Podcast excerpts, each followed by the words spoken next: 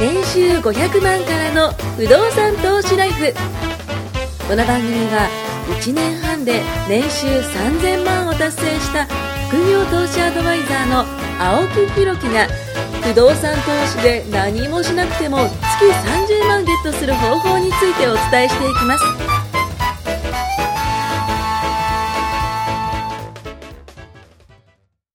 お願いします。お願いします。ちょっと今回ですね、なんとなんと130話目と。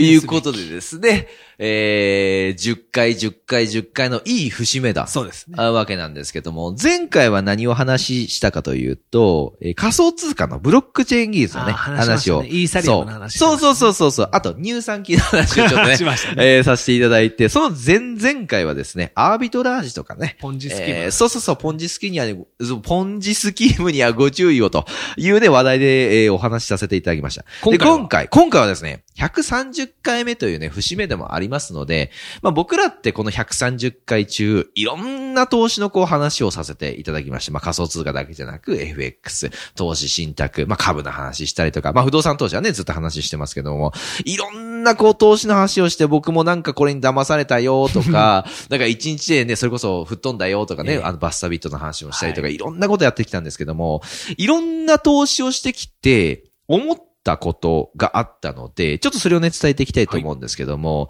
これね、知り合いの経営者の方から、青木さんこんなものがありますよっていうふうに、あの、教えてくれたんですけども、投資の黄金比率と。うんうん、いうものを、ええまあ、その知ってですね。これちょっと皆さんに伝えていこうかなというふうに思いました。投資の黄金比率というのはどういうことかというと、皆さんのこう資金、ね、口座にある資金でもいいですし、手元にあるお金でもいいんですけども、その資金というものをいろんなところに分散投資していきましょうと。例えば、えー、日本円だけじゃなくても、株にもこうやって入れましょうねとか、うんうんうんえー、いろんなその仮想通貨とか、えー、まあ、金とかでもいいんですけどもね、そういうものを入れましょうねと。その割合ってことですね。割合のことが、えー黄金比率という形なんですけど、まあ、あの、あくまで目安です。あくまでお目安の部分なので、はい皆さんの頭の中に、あ、こういうふうに青木が言ってたなと思ってですね、いろんなところにこう分散投資する一つの目安にしてほしいというふうに思います。でですね、えーどんな割合かという話なんですけど、まず、えー皆さん、日本人ということで、あのーこのね、日本円って、そう、ジャパニーズ円ですよね。うん EY。JPY JPY か、JPY。JPY を皆さんね、ジャパニーズウェーンをね、持っていると思うんですけども、はいまあいろんなところに行ってね、それこそお金を払って、ね、生活しているので、皆さん日本円は持っていると思うんですが、この黄金比率の中には、日本円というものは30%にしなさいと。割合を、そう、割合全体の資産の？はい。全体の、あくまでも全体の水産の30%に、えーしなさいと。じゃあ、残りの70%どうするんだと。ね、それこそ、ね、いろんなものに投資するって話になるんですけども。いや、でも今、はい聞いてる人は、はい。きっとですよ。はい。日本円30%っすか？まあ、そう思っちゃいますよね。多分思ってると思います。思っちゃいますよね。え、普通預金はいが30%で、定期預金が何いパーとかそういう話じゃないんですかって思ってる人が多分多いともうスーパー定期でもないですし、もうウルトラ定期でもないわけですよ。違いますかそう。日本円というものを30%にして、残りの70%、違うものにしろ。そう。70%のうち、まず30%をドルに変換しますよ。70%をポンジスキームに回せしましょう破産しちゃいます。そう、ここの中ではね、その外国のお金、うんいわゆる外貨の部分ですね。でも最近思ったんですけど、外貨の預金って結構ね、窓口銀行さんとかがそれこそお勧めしてたりとか、保険とかもありません？なんか外貨そうです、預金、メジャーね外貨積み立て。だいぶメジャーになりましたよね。そうですね。だから皆さんももしかしたら、ちょっとこう、突っ込んでるというかね、投資している方もいるかもしれないんですけど、まあ30%、日本円と同じ比率になるわけですね、ここで。じゃあ残りの40%残ってるんですけども、この40%のうちの半分の20%を株に入れましょうと。株。この株は国内の方に10%。そして、海外。まあアメリカの株ですね。アメリカの株に10%入れましょうと。そうすると、えー国内の企業が例えば落ち着いてしまったとしても、えーアメリカのね、それこそ株の方で持ち込んだりとかね、えー上がったり下がったりでね、そこの部分でバランスをすることが、バランスを取ることができると。で、先ほどのね、日本円とドルもそうなんですけども、やっぱし国内の投資だけでやっていると、日本円って今、で、インフレじゃないですか。うんインフレってことはお金の、えーいつちょっと話したか覚えてないですけども、インフレの話をしたと思うんですよね。インフレっていうのは、えーお金の価値が、やっぱ目減りしちゃうことになりますんで、皆さんが、それこそ先のスーパー定期だとか、ウルトラ定期だとか、いろんなところにこう、定期預金をして、日本円をバンバンバンバン貯めてしまったとしても、結局今年2%、ね、それこそインフレ傾向で、じゃあ定期預金って多分0.01%ぐらいかな、ね多分、はいうん増えても0.01%ぐらいだと思うんですけども、1.99%負けてるわけなんですよね。日本のそのインフレ傾向とね、比べたらですね。じゃあそれ以上にやっぱし増えるところに行かなければね、ね持っていかなければいけないので、まあこうやって株の部分にも10%、10%というふうに、えー投資してほしいと思います。で、残り20%、ね、残ってるんですけども、これのうちの10%は金。ゴールゴールド。そう、いわゆる G-O-L-D。ね そ。れいらない。ゴールドの、でもこれね、ゴールド思うんですけど、僕がですね、20歳、20歳ぐらいの時かな。だから2、3年前の話なんですけど、嘘つくんじゃねえって話ですよ。今、そうかそうかって思って聞いてたけど。このゴールドがうん1グラムですよ。僕うん覚えてるんですけど、あの、いつえっと、現場監督僕してたんですよ。はいはいはい。で、現場監督して車でブーってこうね、あの、うん現場に行ってる時に、はいはいえー金物屋さん、金物屋じゃねえ、えっと、質屋さんの前に僕、はいつも撮ったんですよ。で、そこの質屋さんの看板に、あ貼ってあるんだねそう、よく、今日のあそうそう、今今日のゴールドいくらとか、プラチナいくらとか、うんその時ね、えっとね、確か2300、400円ぐらいあったんですよ、グラム、金が。。うんで、プラチナが、やっぱもうちょっと高くて3000うん。ぐらいあったかなって思うんですよ。で、いつもそれを見てたんで、あ、金って今いくらなんだなとか、プラチナの方が高いんだなって、その時思ってたんですけど、今ですよ、金、めちゃくちゃ上がってますからねまあ。そうですね。過去最高ですね。過去最高7500円ぐらいいってんのかなじゃあ、二十歳の時に青木さんが買い占めだた3倍ぐらいになってるってことですよ。ねそういくつ買ったんですか？二十歳の時、そのいやいや、2000それを、あの、スルーして、毎回スルーして、結局全部スルーしたっていうね。結局、あの、でもね、その、会社の人にも、なんか話したことあるんですよ。で、金とかっていいんですかね？みたいな話したんですけど、なんかやっぱし会社の人たちってそうやって投資してる方もいなかったし、僕もその時にじゃあ投資しようっていうかは、やっぱこう会社？院のマインドがやっぱ強かったのでです、やっぱ怖い部分あって、でも CM でも田中貴金属とかよく流れてるじゃないですかコ。ツコツ系のやつそうそうそうそう。なんかそういうのにやった方がいいのかなってちょっと覚えてたんですけども、うんでもまあ結局やんなかったんですよね。うんでも今だったらその10%、うんね、金に入れた方がいいよっていうことですね。で、残りの10%、これはですね、仮想通貨。うんまあこれはまあ BTC、ね、ビットコインでもいいですし、他の仮想通貨でもいいんですけども、まあそういう仮想通貨に入れることで、実はですね、これって今日本円30%、ドル30%、株20%、仮想通貨10%、金が10%。これで100%になりますね。そうでこれってね、全部結構安全資産寄りなんですよ。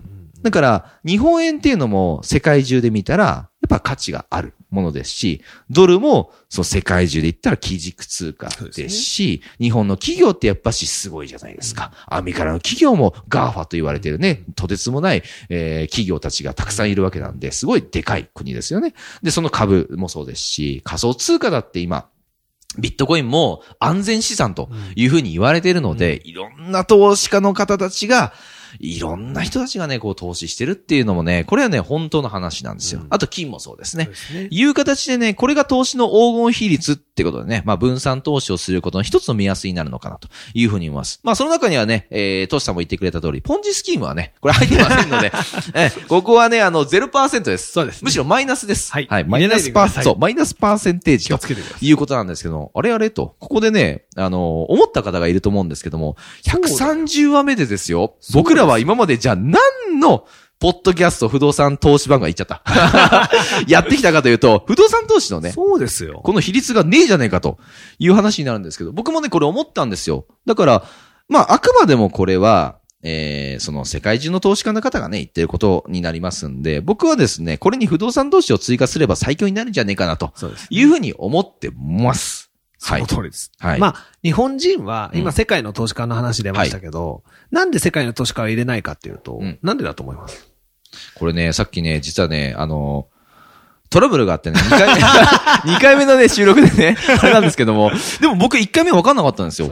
なんだろうなと思って、確かに、僕、その知り合いの経営者の方にこの黄金比率聞いて、あれ不動産投資ねえじゃねえかなそうですね。そもそも不動産投資ってメジャーじゃないのかなとも思ったんですけど、でも違うよなでもなんで不動産投資入れないのかなお金じゃないからかなとかってすごい思ったんですよ。一般の方はがい簡単にできる環境にあるのは日本ぐらいなんですよね。って聞いたんですよね。世界的にはは、い例えば首都東京。首都東京。ジャポンの東京ですよ。はいね、トキオですよ、はいトキオ。トキオですね。ね、トキオに物件買うっていうと、まあ高いですよ。確かに高いですけど高く、なりましたね。高いんですけど、なんて言うんだろうな。買えなかないんですよ。うん、うん。まあ、トシさんだったらね多分1ヶ月、2ヶ月、ちょっと、たくあん食ってたら、おーい。たくあん食ったまま一生終わるパターンです あの、買えないんですよ、普通は。自分の国の首都に買おうなんて、サラリーマンは思わない。うん、ね。でも、例えばこれがニューヨークとか、うん。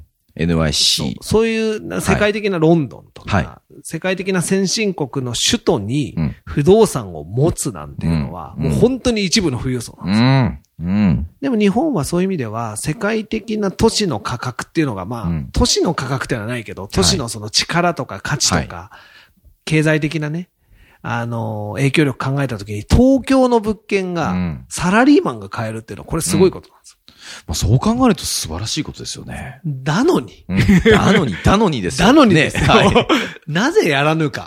これはね、これね130回ずっと言ってきたんですけどね。富裕層しかできないようなことが、日本だとなぜか銀行が、うん。過剰なまでにサラリーマンを高評価するので、うん安定収入ってやつです、ね。いやー、これはね、もうね、欲しい安定収入。サラリーマンという看板に対して、もう要するに価値を見出すわけですよ。うん。あなたに貸しましょうとう。んしかもですよ、不動産にも値段がある。嬉しい言葉だ。不動産に値段があり、はいあなたに定期収入があり、はい会社という看板があると。うん。まあ、それなら貸しましょうと言って、うんうんただのサラリーマンにうん不動産投資をしていいよと。それがすごこれすごいですよねすか？すごいんですよ。うん。だから、その機会を有効活用しない手はねえだろうと、うんしつこくしつこく言ってるわけですよ。ねえ、トシさんもさっきもおっしゃってましたけど、そのチャンスの期間、ボーナスチャンスっていう期間なのに、もうずっとルーレットぐるぐるぐるぐる回ってんのになぜボタンを押さないかって話ですよね。ずーっと見てるんですよ。もうずーっと見て、もう目押しできないでバターンってね、倒れちゃうような感じですけどでも。も気がつけばサラリーマン人生があと数年とかになっちゃったらもう難しいわけですよ。そうですよね。これね、若いうち。若いうちっつっても、例えば、二十歳になってすぐ1億円とか無理ですけど、難しい、難しいねそのバランスってありますけど、でも、一刻でも早くとだけ言ってきます。うん。もう聞いた年は人によって違うじゃないですか。リスナーさんによって違うので。そうですね。もう3年ね、近くやらせてもらってるんでね。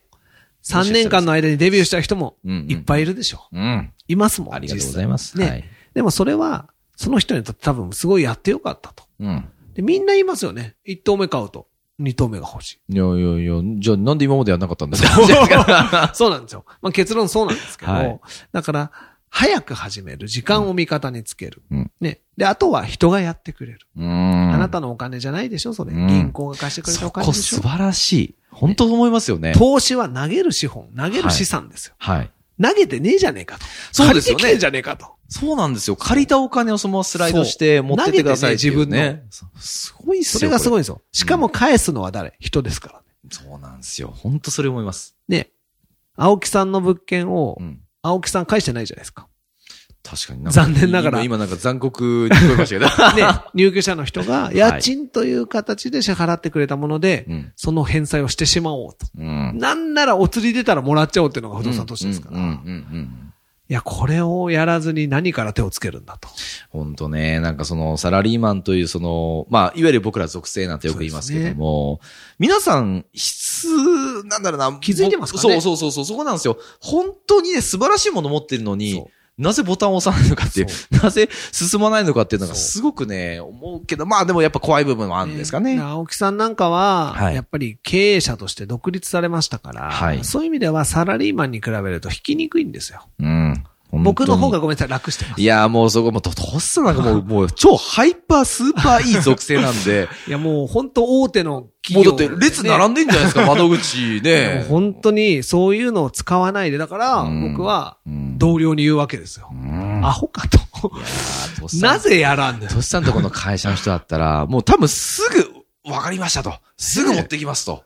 なりますもんね、銀行さんも。そうなんです。うんで、一時期ほどね、はい。ジャブジャブはサラリーマンに出してないにしたって、はい。でも大手の人は、うん。ね、これ使わないではないと思うんだけどな。ねえ、うちみたいな超、超、超、超、超弱小のね、会社でも融資を引けるうんって考えたらですよ、世の中のサラリーマンの方、朝目地さらして満員電車乗って、おつぼねさんのね、聞きたくもないような言葉聞いたりとか、上司のね、もう見たくもないような顔見ながら、頑張っているのに、使わない。ねえ、それ使う、使僕はそう、まだまだ使えると思うから、やっぱ会社にも。で、会社のいいとこもあるんだけど、うんやっぱり、サラリーマン、社長みんな言うじゃないですか。はい。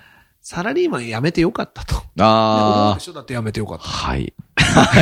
それは心から今、深い。いやーもう、例えばですよ、じゃあ今から、会社員戻れって言われても、ノーです申し訳ない、やっぱし戻りたくはねない。みんなそうです。僕の周りの経営者、若き経営者も、ベテラン経営者も、はい。本当にみんな言うのはう、んあんなものには戻らないと。うーん、やっぱ戻りたくないかな、ね言いますよねうん。じゃあなぜ僕がまだサラリーマンしてるか。はい。やっぱりサラリーマンの方が有利なことってあるんです。いやーもう、融資ですか。